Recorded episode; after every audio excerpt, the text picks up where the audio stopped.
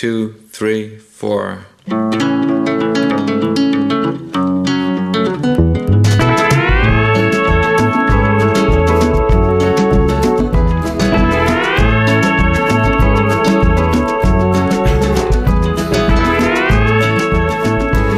Sepan los oyentes que hoy es San Eucario, San Patapio y San Teobaldo de Marleaco. Nunca pensé que diría esto. Y que es también la Santa Inmaculada Concepción, la Concha, como la llaman en Argentina.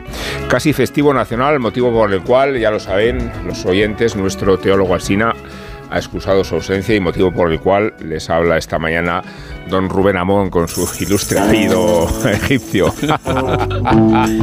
claro, qué fácil sería para mí aprovechar estos minutos y esta oportunidad para vengarme en nombre de la Gran Reserva de este programa menor.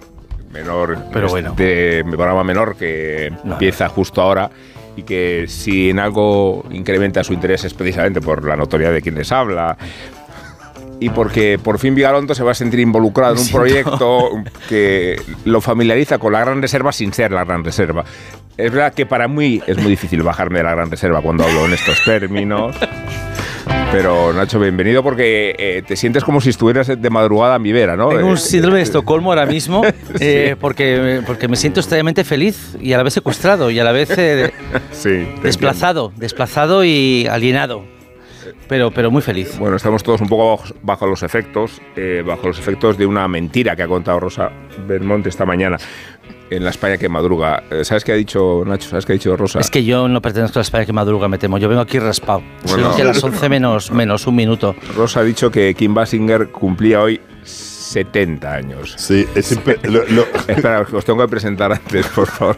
Pero entiendo que Guillermo Altares no haya podido contenerse. Bajo los efectos también. El Guillermo, ¿qué tal? ¿Cómo estás? Buenos y días. Sergio del Molino, Me- ¿qué tal? Y la propia Rosa del Monte, ¿qué tal? Hola, ¿qué tal? Me, me Que la- de piedra, 70 años. ¿no? O Que sea, no, que no, yo- es o inaceptable, sea, yo, no. yo- o sea, o yo soy muy mayor o esto está mal. O las dos mí- cosas. A, a mí se me, está poniendo, se me está poniendo un cuerpo malísimo porque he soñado esta, esta mañana, esta madrugada me he despertado eh, con una pesadilla terrible pensando, digo, mira que es porque he soñado que Alsina no venía y que, Sí. y que la cultureta la hacía Rubén Amón y me he despertado, me he despertado con unos sudores sí. fríos y luego me he despertado y luego he, y he escuchado la voz de Rosa Belmonte diciendo que Kim Basinger tiene 70 años. O sea que yo vengo ya No, descompuesto mentira. por mil sitios porque todas, todas estas horribles cosas se, se hacen realidad. Es O mentira. sea, desde- es mentira. Me- es me- pero, pero, pero lo de Rubén Amón es verdad. Eso es verdad. Eso es y- verdad. Y además con galones que os intimidan, ya lo sé. No, no, Eh, claro, sí, sí. Porque llevo puesto una camiseta de la DDR que no obedece a simpatías con el régimen de la República Democrática. Es muy gracioso que la DDR fuera la democrática en su nomenclatura, sino porque es la camiseta que se puso Passwasser, que fue un futbolista artífice de la victoria de Alemania Oriental sobre la Federal en el Mundial del Está bien que lo aclares. Está bien que 74. lo, aclares. Podía poner detrás Basinger, que es apellido alemán, ¿eh? Ella era de origen alemán, de origen alemán y escocés. Era, y- es, sigue siendo, ¿eh? Con 70 todavía. Sí, todavía, le- todavía le queda cuerda.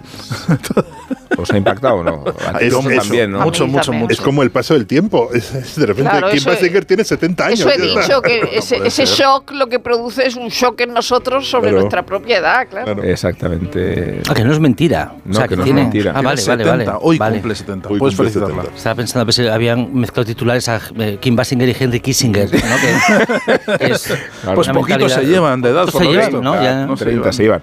No, y me he acordado pues por lo de mentira de un apoderado granaíro que se llamaba Bojilla, que canino como estaba y con pocos recursos económicos fue al bingo a jugarse toda la posibilidad del invierno y estaba a punto de conseguir el bingo, le quedaba solo un número y una anciana en una esquina dice ¡Bingo! Y era Kim Basinger. Y se... se levanta y se levanta y la señala con el dedo y dice ¡Mentira!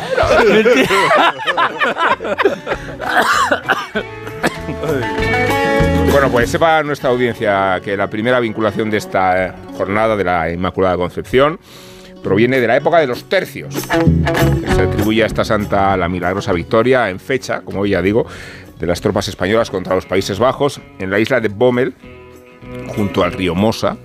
La tradición asegura eh, que el hallazgo casual entre trincheras de una tabla pictórica con la imagen de la Dolorosa abrió el prodigio. Me pones un poco de voz de eco, yo creo que va a quedar mejor.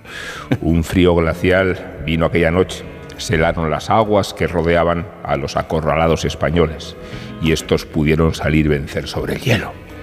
Y dijo el derrotado almirante holandés Felipe de Neuenstein, según el capitán Alfonso Vázquez, tal parece que Dios es español al lograr tan grande milagro.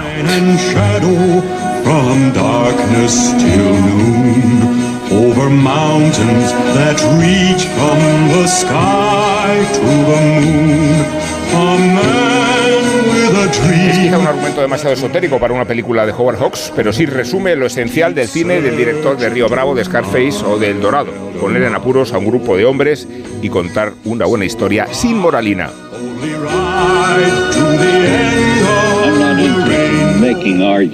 I have no place for No me interesan las polémicas, ni la política, ni sermonear. No me importa contar una buena historia, contarla bien y que sea entretenida. Telling it well, that makes entertainment. Gracias, señor Hawks. Esta mañana, por supuesto, no voy a estar solo. Por lo visto siempre hace falta más de uno. Y más de uno, en efecto, como reza el guion de Carlos Zumer, se llama este programa. Y más de uno me acompaña en esta mesa. Va en compañía de cuatro o cinco hombres. Cuatro o cuatro, sí, tres hombres y una mujer. Yo soy Con esos cuatro pistoleros. to the end of the rainbow ride ¿Puedes repetirlo, por favor? Yo soy Andy Dickinson. Bueno, el único que dispone de café de los cuatro aquí presentes es el propio Vigalondo, ¿no? que consolida sus privilegios. Bueno, pero que quede claro que no es slang de la- del mundo de la radio, es café literal. Estoy No, tomando café. Con sí, taza sí. de loza. Que la gente cree que complicidades. Bueno, que Nacho, ¿sabes por qué mencionamos a, A Howard Howard Hawks? Hawks, por el libro, Por el ¿no? libro que ha publicado Hadari Books, eh, otra magnífica edición. Es de Tom McCarthy y nos ha impresionado otra vez por los medios con que se puede llegar a hacer un libro en nuestros días, ¿verdad? Tanto la edición primorosa, el número de páginas, la cantidad de fotografías y de imágenes y sobre todo la, la figura de Howard Hughes, que solo fue nominado al Oscar por el Sargento York en el 41, no lo ganó y eso que rodó más de 40 películas.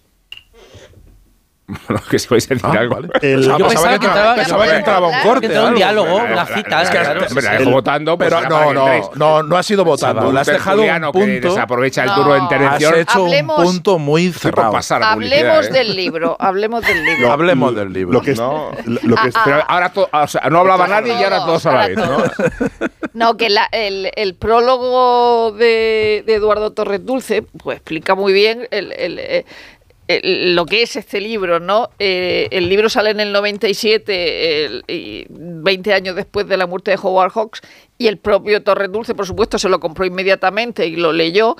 Y hizo gestiones para que se publicara en España con alguna editorial, pero no, no lo consiguió. Y entonces cuando él con sus amigos eh, monta Atari Books, pues lo propone y desde luego no hay ningún problema. Y gracias a Atari Books tenemos este monumental eh, libro sobre Howard Hawks, que no es precisamente un personaje eh, desconocido o escondido en sus opiniones, porque a él le encantaba escucharse a sí mismo haciendo entrevistas, ¿no? Y, y era un gran contador de historias. Ha pasado lo mismo que con, con- ahora mismo con Concha Velasco, ¿no? Es decir, eh, ten- tenemos tanta grabación de Concha Velasco contando cosas, pues con, con, con Howard Hawks pasaba lo mismo. Y luego Howard Hawks es a ti te puede gustar Hitchcock o te puede gustar Wells, pero luego cuando eh, piensa, eh, ¿cuáles son mis películas favoritas? Resulta que, que, que 10 de tus películas favoritas son de Howard Hawks. Eh, eh, por ejemplo, eh, solo por películas que hace seguidas.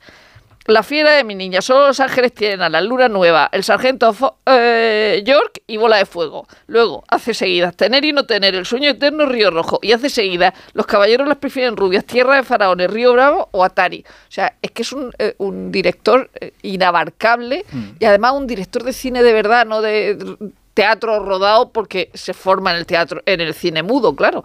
Y, y, y- y Howard Hawks es el cine, no tiene que venir los calles de cinema a decírnoslo en los años 60, ¿no? Vamos a escucharlo. A él que pensaba cuando consideraba si hacer cine en Nacho es ser artista o no serlo. I'm a storyteller. I'm not an artist. No soy un artista, soy I un contador de historias. Un artista es alguien como un pintor. The mere fact Mi trabajo no es artístico en absoluto. An artist, I don't think my work is artistic at all.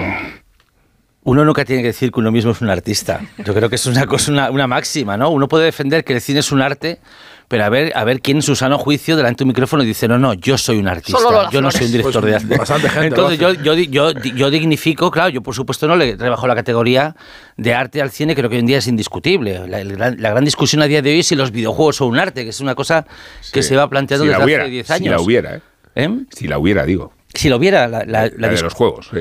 Hombre, yo creo que es un. eh, Ayer, anoche fueron los Game Awards, que son los, los Oscars de los videojuegos, y de los cinco juegos nominados, yo creo que hay dos que son indiscutiblemente obras de arte. Por eso lo digo, sí. Por- pero vamos, hay gente que todavía está to- todavía en ello. Creo que el cine ya no se discute como arte, pero creo que todo la condición de artista es algo que se, se recibe, no se autoproclama. Y yo creo que Howard Hawks era lo suficientemente listo como para no elevar su propia figura cuando además vivía en un contexto en el que su condición de hipotético artista estaba muy discutida. Entonces, cuando, como estaba muy, muy como, como era un director muy cuestionado en sus tiempos, yo creo que él hubiera quedado fatal si él hubiera intentado como defender su posición. Es algo que, te- que tienes que recibir. Bueno, pero también va muy, muy en su época, ¿no? John Ford tampoco fue de, de- de artista nunca. Ah, pero ese cabrón ya sabía que se lo llamaban ya. Claro, sí.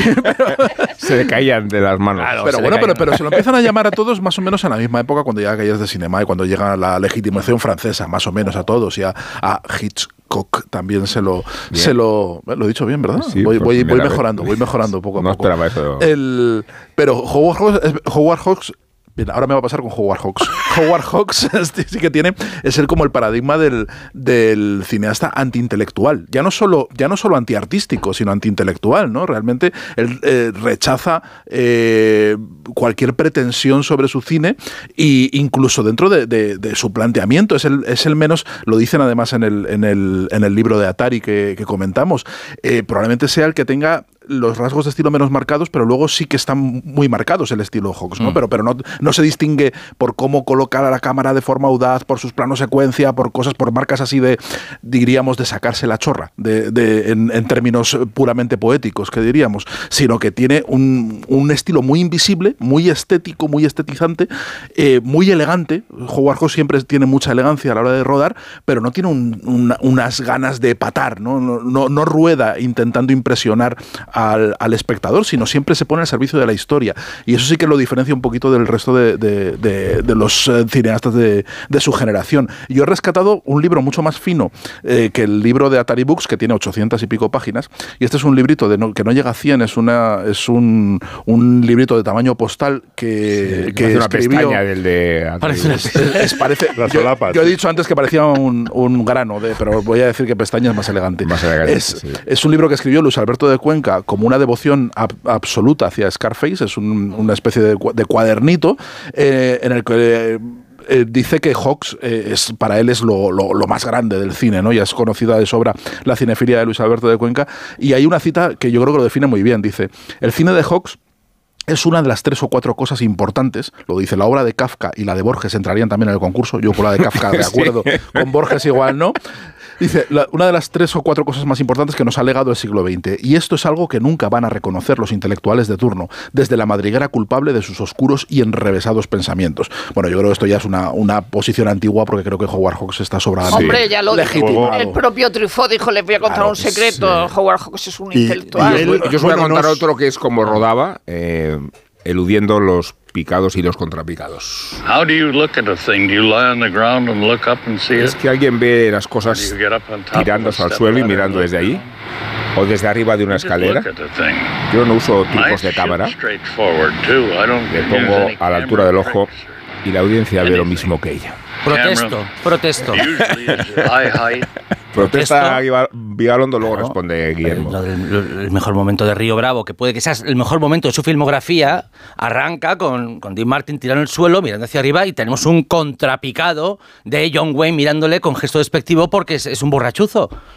Pero estaba en el suelo, en ese caso es real. En este caso es real. Claro, es una cámara ¿Cómo que, subjetiva. cómo que en ese No caso es real? acepta. plano subjetivo, que no es, no es un contrapi- no. No. es un contrapicado. No se acepta la es un subjetivo, no, No es se un, acepta es un subjetivo porque John Wayne no está mirando Ah, a cámara. Este, este tribunal no acepta la No protesta. está mirando a cámara, John Wayne, Este está tribunal no mirando acepta la protesta y le da la palabra a Guillermo Altares. Me voy de Lo, aquí. lo, lo- lo que voy a decir es que, bueno, no, o sea, él no se considera un intelectual, pero a la vez pocos directores han trabajado con guionistas tan, tan Sí, buenos. con Fulner, Eh, claro. con, con Ben Edge, con, Ha dicho con, Fulner. Fulner. Fulner, Fulner. Luego hablamos de Faulkner y ya diré por qué. Con I.L. Diamond y con, y con Billy Wilder y naturalmente con Faulkner. Y lo primero que busqué en el libro, a mí un- una de las anécdotas que más me gustan de, de, de Faulkner es la historia de, de- tierra de, Fara- de Tierra de Faraones, que yo siempre había, y lo he escrito bastantes veces, que eh, eh, contrata a Faulkner después de ganar el premio Nobel, cuando Faulkner había dejado el cine para Que le, escribir el que guion. le dieron 30.000 euros como a Cristina Cifuentes. de- 30.000 euros. Faulkner y por el mismo Cifuentes concepto. en la misma frase. Y por el mismo Eh, concepto. Eh, eh, le- sí. le- entonces le, le contrata para escribir Tierra de Faraones y Faulkner llama a Hawks, del que era muy amigo, y le dice, oye, ¿cómo, habla, cómo hablaban los faraones? Y, y entonces Hawks se cabrea y le, dice, y le dice, ese es tu trabajo. Y entonces Faulkner se cabrea y no vuelve a escribir una línea, salvo uno que, que la leyenda decía, eh, la primera dice que solo escribió una cosa, el faraón sale, eh, ¿cómo va el trabajo? Y ya está. Y no escribió nada más. Pero he descubierto en el libro que no, que trabajó en el guion más o menos en, en- en serio, que se reunió en París con los otros guionistas durante mucho tiempo, Sí. con lo cual el, el- el libro me ha desmontado una de, las, una de las leyendas que siempre me he encontrado contar. La otra historia de Faulkner y Hawks, que es maravillosa, es, esa sí que es verdad, es cuando, cuando llama a Raymond Chandler para preguntarle quién mató al chofer. Oye, pero ¿quién mató al chofer en el sueño eterno? Y Raymond Chandler dice, no tengo ni idea. Y entonces hacen la peli, que es maravillosa, pero Sí. La trama no se entiende absolutamente nada no entendía ni el autor, ni el guionista, ni el director, ni, ni nadie. Pero la relación en- ya fue, eh, fue- más allá de eso es verdad que la relación entre Hawks y Faulkner refleja que se tomaba muy en serio su trabajo. Hablas de Faulkner. Hay una película que merece destacarse, que es Tener o Tener, la ha mencionado antes Rosa, eh, porque Faulkner es guionista. Sí. La novela original es de Hemingway, que también participa también en el guion. sí. Hay una escena maravillosa de esa película, que es cuando Loren Bacall está con Humphrey Bogart y Humphrey Bogart dice a Loren Bacall, da una vuelta en torno a mí y hace Loren Bacall ese gesto, rodea a, a Humphrey Bogart y dice Humphrey Bogart, ¿has notado que hubiera alguna cadena? Bueno, vamos a recordar lo que decía eh, el propio Hawks de su experiencia con Hemingway. I was trying to get Hemingway to write for pictures. Estaba intentando convencer a Hemingway para que fuera guionista "Howard, y don't me dijo, know." He yo no "I sé nada de escribir películas. writing for pictures." Le respondí que yo podría hacer una "No, película hasta con su peor libro. ¿Cuál es? Me preguntó. Tener y no tener, que es una basura, "To respondí. No puedes, dijo él. junk." Sí, sí que podemos. ¿Le ha picado alguna vez una abeja muerta? Hablando de, gui- de- de guionistas con quien trabajó Howard Hawks, hay un biopic que queda por hacer que es el de la mujer que escribió Río Bravo y El Dorado, Liv Brackett, que era una escritora Sí. de fantasía y ciencia ficción, que también escribió El, sueño, el, El largo adiós de Robert Altman, la, la, la Esa es cámara, esa es en cámara subjetiva, ¿verdad? Todo el rato el largo adiós de Robert No, Altman. esa es el... Esa es. No, no, es, es, esa es de No, los no 70. era el largo de Dios, era Esta que otra, dices sí. es. Es la de- ay, madre mía. la de- ay, sí, el lago, no, no. La de Pequeño Gran Hombre. Que es una mujer que, habiendo, habiendo en un entorno tan masculino, habiendo escrito el, eh, tanto Río Bravo como El Dorado, su última película en su carrera es El Imperio Contraataca. O sea, toma carrerón. Lee Brackett.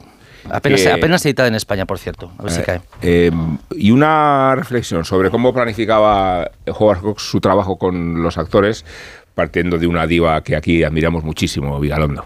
If a girl moves well, like Ca- Catherine Si una actriz se Hepburn, mueve bien, como Catherine Hepburn, hago planos en movimiento. Si una actriz queda mejor de pie o apoyándose en algo, como Lauren Bacall, hago planos más estáticos. Y si alguien va a hacer una gran actuación, pues le saco planos cortos. Eso es todo. That's all. You just whatever you see. ¿Impugnaciones, Vigalondo, a este Protesto. concepto? A ver, Oye, él Sí. tuvo problemas con- corrigiendo con a Howard Hawks. No, no corrigiéndole, no. Protesto. Pero Protesto. precisamente la generación, los directores de, que forman parte de la generación de Howard Hawks, se han incluido precisamente, son los primeros en quitarse, en quitarse, como, como siempre se veían en comparación Sí. Con los cineastas europeos. Cada vez que hablaban con los medios se quitaban importancia, se quitaban, se quitaban el supuesto prestigio, se quitaban las constantes de su obra.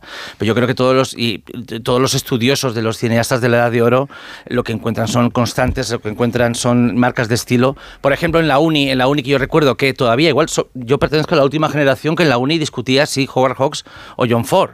Ya ves tú, o sea, Sí. yo creo que ya eso ya me, me- me certifica como, como ya tan viejo como Kim Basinger. Sí, como, y como si además repercutiera algo en la, Sí. en la trayectoria de ambos cineastas. O como ¿no? si hubiera que elegir. Hombre, por favor, O no. como si hubiera que elegir. No, cuando uno tiene que... Ya, pero en las, en las batallas... es- Sí, sí, en, las sí. en las batallas intelectuales que son muy Sí. recomendables y jubilosas, como por ejemplo Chaplin, Buster Keaton, Sí. eh, Rolling Stones, Beatles... Joselito y Belmonte. Joselito, eh, Joselito Belmonte. Yo nunca las he entendido. Recuerdo la que... No, hombre, pues sí, son las listas y estimulantes. las batallas No, no son... entiendo, no no, no, no, nunca. ¿Para qué vas a elegir si puedes tener los dos? Yo soy mira, de Wagner y de Verdi, claro, por ejemplo. ya, pero- Claro, pero- pero a veces- Eso es. No, pero siempre es mentira. O sea, nunca estás eh, escogiendo bando, pero sí que a veces estableciendo diferencias entre dos directores te resulta más fácil como distinguir lo seguir que un cada partido uno de fútbol. No puede- eso siempre lo decía Enrique González. No puedes ver un partido de fútbol, aunque sea en. Pero esto aunque no son conozcas partidos de la liga, eh, si no vas con un equipo, pues tienes que ir con Pero Sí, él. que estos increíble. no son partidos de fútbol. No, Es que la, pero, la metáfora pero- está mal sacada. No, pero en este contexto, comparar dos directores, comparar dos artistas, comparar dos, dos escritores, a veces ayuda a definirlos, a los dos, ayuda a entenderlos por separado. Que a veces en la distancia uno encuentra, Sí. uno encuentra el corazón de las diferencias. Por ejemplo, y, y- y una cosa que siempre he sostenido, tu momento favorito de una película de Howard, de John Ford, por ejemplo, el momento favorito de una película de John Ford, eh, hay silencio. Y el momento favorito de, tu- de una película de Howard Hawks, Hay alguien está diciendo algo. Sí. Y eso ya marca un Bien estilo. jugado. Qué bueno. Y eso, por Bien ejemplo, jugado, ayuda, a entenderle. Jorge Pero- José es el director jugado. del plano Claro. medio y el diálogo. O sea, no es el director, de, aunque tenga arrebatos como el comienzo mudo Hmm. de Río Bravo, es el director de la conversación. Y eh, lo, lo cual nos hace pensar, porque hubo una época en la que una película, en los blockbusters de una época, las películas más grandes Sí. que se estrenaban en un momento dado, eran Claro, películas pero- basadas en, la- en el habla. Pero tienes que pensar que, eh, que Howard Hawks, pese a ser, eh, voy a decir una palabra horrible, es tan versátil, es decir, que tenga una peli- películas como Los Caballeros prefieren Rubia, Luna Nueva o, o La Cosa, es decir, tus películas están absolutamente diferentes. Muchas de sus películas se basan en el diálogo, sobre todo Luna Nueva. Es decir, que Luna Nueva además está hecha de manera que los diálogos se superpongan, de manera que la primera parte de la frase y la última parte de la frase no tengan importancia para que se puedan superponer una a otra. Sí. Entonces es normal niña. que la gente esté La fiera de mi niña Y no. en la fiera de mi Pero es que niña hasta en Atari, ¿eh? Quiero decir, o tuvo sea, problemas con Catherine Hepburn porque no, no lo hacía bien. a ver, inte- intenta Rubén Amón imponerse con muy Hago- escaso éxito. Hago, hago gestos. Lo no. cual demuestra que el, el Bueno, autor- el autoritarismo no funciona. ¿Sois de Rubén. Karajan o de Leonard No Bernstein? Bueno, esa duda la resolvemos dentro de un rato. Lo de cara ya. Pantalla. Pantalla. Pantalla.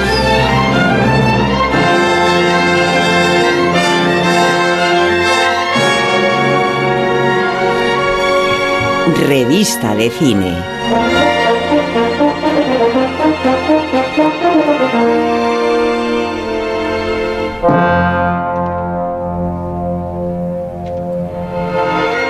Recuperado esta añeja sección.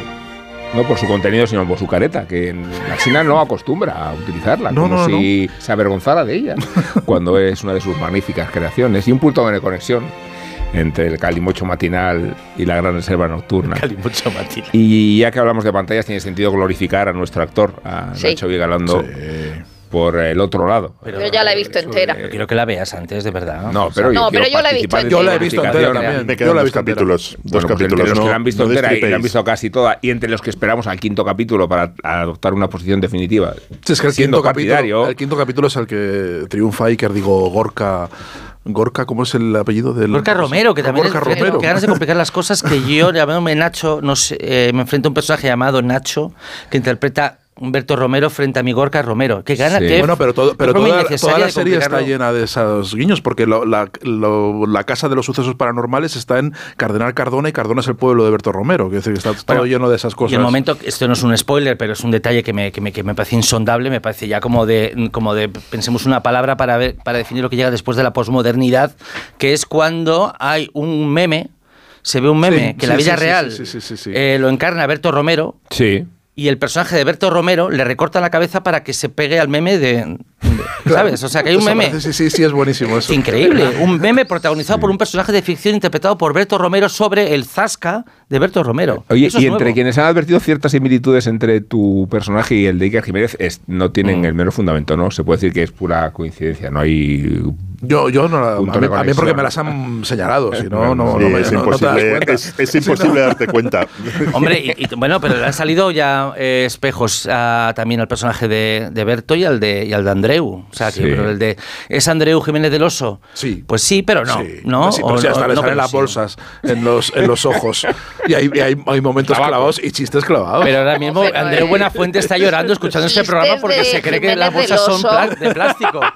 Yo no recuerdo chistes de Jiménez del Oso, perdona que te diga. no, chistes no, pero... Ah, pero, pues Yo recuerdo a ese los- señor muy serio. Frases características. Pero sale es los avalorios. Lo que pasa es que igual a Sergio las... El- el Los llevar todo- que no, ya sé lo que pasa, que a a, a Sergio las frases solemnes de Oso le parecen chistes. Pero me, me partiendo pregunto de ahí, partiendo de ahí, por supuesto. sí, pero, saber- pero- pero toda esa parafernalia de, de- de rastrillo esotérico que lleva encima, tal, está muy bien hecho. Eso está muy. o sea, remite, es- evidentemente, es a el ese personaje, más gracioso de la serie, además ese fantasma. Bueno, espera a verla entera. Guillermo. Guillermo, Claro. termina, la, termina la serie y luego habla con propiedad. Porque yo no, yo no hablo de un libro si lo tengo por la mitad. A ver, pero el personaje de explicado? Nacho ¿Te he Vigalondo. El más gracioso no es, es muy interesante, pero el más gracioso, más gracioso. Ese fantasma que solo ve el otro que va soltando Bueno. impertinencias. Me pregunto si saber quién es Jiménez del Oso es un poco como descubrir que Kim Basinger tiene 70 años. No, pero- pero una cosa, Porque pero- yo lo veo y, y lo recuerdo en, en blanco y negro. En, Pero en es un medio señor calvo con barba, o sea, es que no tiene y barba larga, no, no sé. no Pero, tiene- pero hay algo en el personaje de Andreu que recoge a una, una estética, una estética, una, una propuesta que quizá no tenía nombre antes, pero Oye, ahora es, oye, que es la y- estética de Y RTV. muy bien, he de- no, he de decir, Eso está muy bien recogido y además hay una cosa que me, que me gusta de la serie y es que la parodia se hace en serio. Quiero decir, que, que hay una. Hay un tomarse en serio todo ese mundo que, que, mm, no sé si Berto o, lo- todo, o todo el mundo alrededor o los guionistas han mamado mucho que esa decir- historia, han mamado mucho todo lo paranormal, las, las alusiones. El grupo, ¿cómo se llama? El, el grupo Lambda, ¿no? El grupo Lambda, sí. Lambda, que, que es que, que- en fin, hay un grupo de, de, de parapsicólogos idéntico en la realidad. O sea, eh, está, están, todas las referencias están muy bien traídas. Es de alguien que lo ha mamado mucho. Yo, te- yo, yo puedo mm, hablar un libro, escribir un libro sobre hasta qué punto a Berto Romero le interesa, no le interesa, le preocupa más eh, o pone más interés en lo que no es comedia que en lo que es comedia. Lo cual, dentro del hecho de que es una de las personas más graciosas de España, pues bueno, establece un equilibrio. Pero yo creo que Berto, si a- hubiera que definir un punto de fuga para él, una dirección hacia la que va, no, no hay comedia ahí al fondo, ¿eh? Cuidado. Y- No, sobre todo cuando se acaba, eh, los últimos capítulos. Y, Nacho, tú, tú de, de- de joven en la serie en Menorca, eh, es, eh, eh, ¿lo han hecho digital o es otro actor? Es otro actor, pero yo estoy también estoy el asombroso parecido. De, Sí, de sí, hecho, sí. yo por, por una cuestión Es de... sorprendente. De repente dices, qué virguería digital. Tengo que aquí. confesar que yo, por una cuestión de pura vanidad, de necesidad de ya chupar cámara, en un momento le dije a Berto, oye Berto, ¿qué te parece si tú y yo hacemos de nosotros en el flashback de los 90 y en, y en el presente somos viejísimos? O sea, como yo una cosa lamentable, una cosa ya, una Sí. cosa ya renqueante. El chaval, yo estoy estupefacto porque el chaval que, que hace de mí de joven, no solamente creo que se parece más a mí que yo mismo, sino que además se parece, o sea, podría ser la versión joven de Enrique del Pozo. Sí. Tiene una cara que vale para Enrique del Pozo Sí, y para mí, verdad, lo cual, sí, lo cual me hace pensar eh, si me parezco a Enrique del Pozo yo. Sí, Cosa que nunca he pensado, pero, pero sabe, sabe, la, sabe la, la pregunta. Bueno, os he preguntado antes si erais de Karajan o de Leonard Bernstein. eh, a ver si reconocéis a este personaje. I think the main component of this whole piece is becoming one. Not only the timpani in the back, but also the violins in the first. You have to treat them all as one organism. And if you do that and you just work from there, and I, I've got you. So Esa, esa voz. Es Bradley Cooper. I'm right No here. vemos los. Okay? Muy bien, Sergio. Bradley Cooper. Es Bradley Cooper. Es Bradley Cooper. Eh, sí, es efectivamente, es Bradley Cooper. La gracia era mantener un poco el misterio, porque Bradley Cooper es, es Bradley Cooper. Bueno, vamos a poner un poco de música. La que viene please. Eh, Escuchamos, ¿eh? A ver cómo dirige Bradley Cooper. Es que suena Bradley Cooper. Esto es Beethoven, ¿no? Esto es Sí, efectivamente. Octava de la sinfonía, no te jodes. Pues sí, dirigida por Bradley no, Perdón, no. por Bradley Cooper. Sí, por Bradley Cooper, es verdad. Sí, por Bradley Cooper. Porque este pasaje que estamos escuchando, que corresponde a la octava sinfonía de Beethoven y que tiene como protagonista, aparte de Bradley Cooper, la Sinfónica de Londres, está ejecutado por Bradley Cooper, que hace de Leonard Bernstein la película que él mismo protagoniza y dirige. Y digo que este, este proceso de mímesis ha llegado tan lejos que efectivamente se ha puesto a, a dirigir a la orquesta londinense. Eh, es verdad que con algunos trucos, el principal un pinganillo, de acuerdo con el cual un director de orquesta de verdad le va diciendo cómo tiene que ir dando entradas a los maestros eh, londinenses. ¿Habéis visto la película, no? Sí, yo la he visto, yo la he visto. ¿Y qué pensáis de ella? Es, eh, a mí me ha gustado. Yo estoy a favor, ¿eh? Yo estoy. Voy a favor, lo digo a favor porque creo que hay gente en contra. Pero yo. yo eh, a, mí, a mí me ha gustado porque eh, tiene además. eh, entre sus virtudes se encuentra que, que no es un biopic. Que realmente tú, si quieres aprender algo. Si no, en el hipotético caso de que no supieras gran cosa o, o casi nada de Leonard Bernstein, eh, la película no te va a enseñar nada. Como Napoleón. Claro, como Pero es que Napoleón. para eso no está el cine. Pero claro, porque ahora está el cine. Yo creo que es, has- has, eh, yo, si quieres aprender de, de Leonard Bernstein, vete a una biblioteca pública, que, que están muy bien surtidas. Quiero decir, yo creo que la, la- coge el- la. El, el personaje lo lleva a, un, a su terreno narrativo como él quiere llevarlo y, y cuenta una historia que tiene mucho más que ver con Felicia. Evidentemente, la protagonista es, es más casi la mujer que, que el, que el propio Bernstein y está todo contado, pues la historia de amor, desamor eh, y la homosexualidad de, Bernstein en un primer plano. Es una historia muy sentimental, muy, muy, muy sentimental y muy privada de Leonard Bernstein y todo lo que tiene que ver con su carrera, con su, con su obra, con su proyección está, está en, en elipsis prácticamente todo. Claro, es que la, la película no, no, no va de Bernstein, el músico, o, evidentemente. Es decir, es una película sobre, sobre la relación entre Felicia y, y- y- y Leonard Bernstein.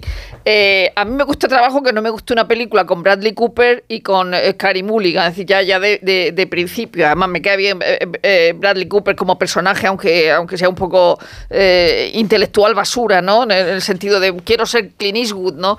Y, no lo eres realmente. En la película eh, es bonita, eh, pero sí es cierto que te distrae mucho eh, la, la caracterización en el sentido de que estás todo el rato pensando, oh, mira cómo se parece, oh, mira qué bien. Porque incluso antes hemos oído a Bradley Cooper, incluso eh, a, a Zuiro, que es el que hace la- el maquillaje, que es el que se lo hizo a Gary Oldman en Churchill, en la prótesis de nariz de la que tanto se ha hablado, le pone una cosa para que la voz se le haga nasal. Sí, Eh, sí, eh, es, verdad, es- es... verdad que cuando al final... Están eh, fumando todo el rato. Está fumando todo el rato. Y al final, cuando es un poco mayor, también dice, pues aquí se parece a Joaquín Torres. Un beso a Joaquín Torres que ha tenido un accidente de tráfico con la moto. Pero, pero hay momentos en que me parece que se parece a Joaquín Torres, no, no, no, no a Leonard Bernstein, cuando de viejo, de viejo. Ahora, la película es muy bonita, eh, eh, no es que sea parte el momento musical, porque la película empieza con el- la sustitución de Bruno Sí. Walter, donde él se hace una figura. Eh, pero aquí voy a, voy a citar otro Romero, a Rubén Romero, que ha escrito en Cinemanía, que es verdad que la película se podía haber llamado Gay Side Story. Sí.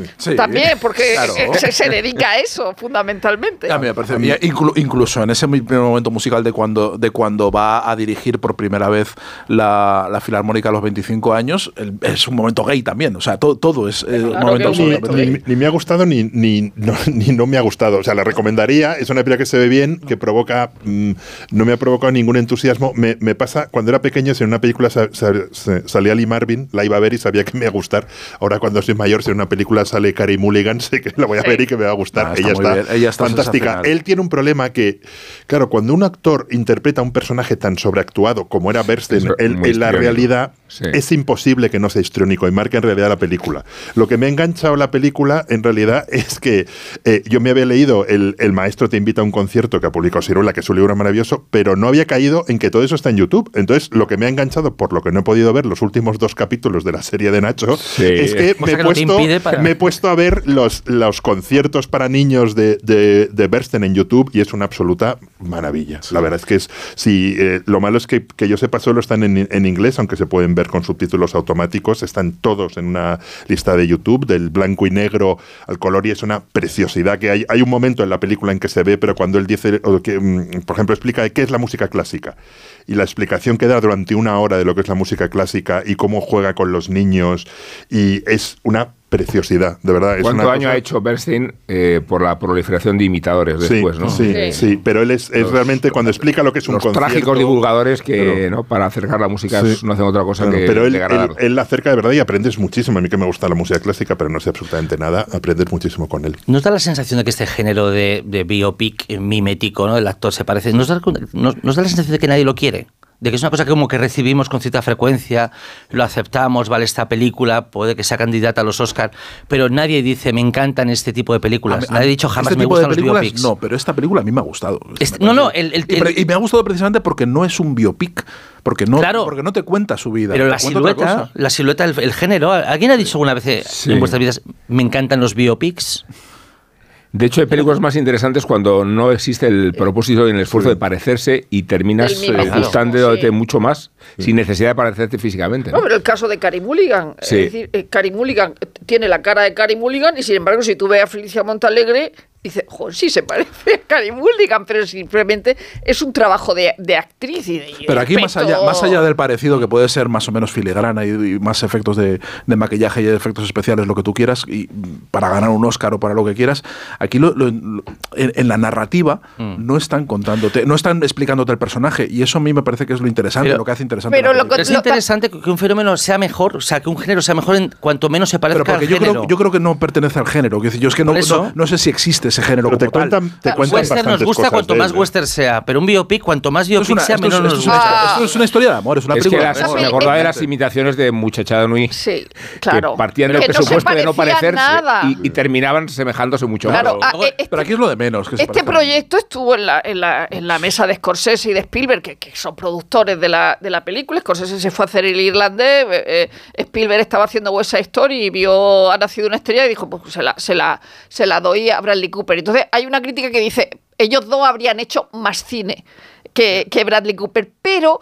Por otro lado, yo le agradezco a esta película biográfica o lo que demonios sea, si es que esa historia o lo que sea, el haberse apartado de los lugares comunes. Sí. Por ejemplo, que no salgan los Panteras Negras y el Radical Chic Sí, y. Wolf. Sí, o sea, yo Wolf. eso se lo agradezco muchísimo. Sí. No sale, nada, ¿qué no sale nada de época, no sale, es verdad. ¿Y qué os parece el género insólito que es el biopic de alguien que no ha existido?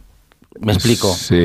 ¿Qué os parece que en la película de Scorsese, Los Asesinos de la Luna, lo- DiCaprio esté intentando clavar a un personaje que no ha existido Que no nunca?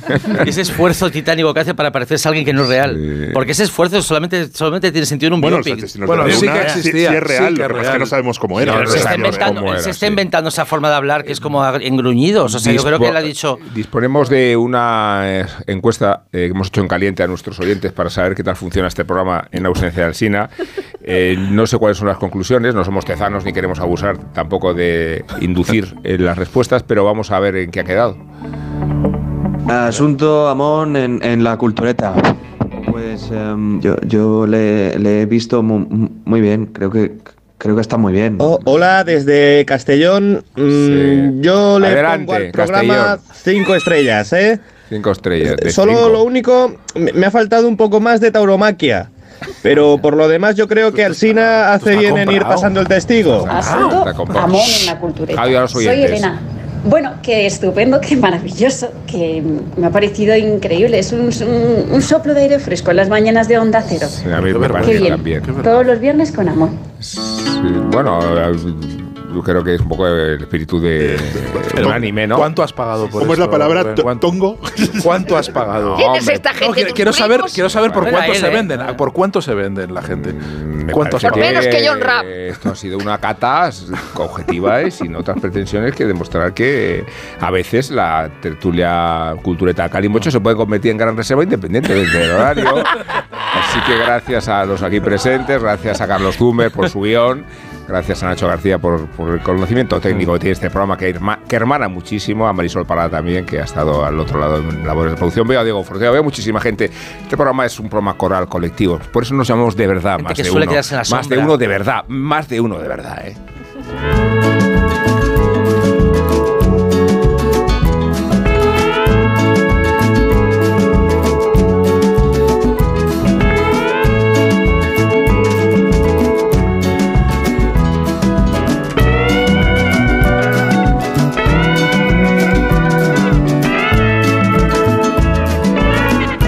Más de uno.